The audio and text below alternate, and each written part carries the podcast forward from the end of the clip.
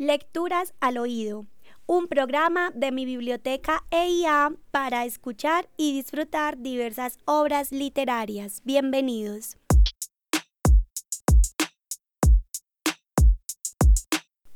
Quince personas llegamos de repente, sin avisar, como en los tiempos viejos. Invadimos la pequeña sala en penumbras, donde la obra de arte, que aparece en el fondo, una pintura luminosa de guaduales y casas de montaña, helechos y sembrados, es en realidad la ventana que se abre el cañón.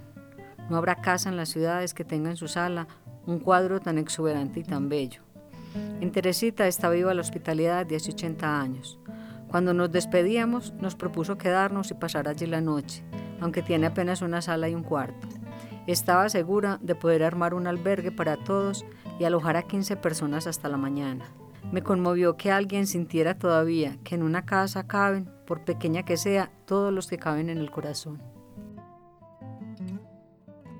Escuchamos un fragmento de la novela Guayacanal del escritor William Ospina, en la voz de María Elena Cardona, asistente de admisiones y registros. Mi biblioteca, ella.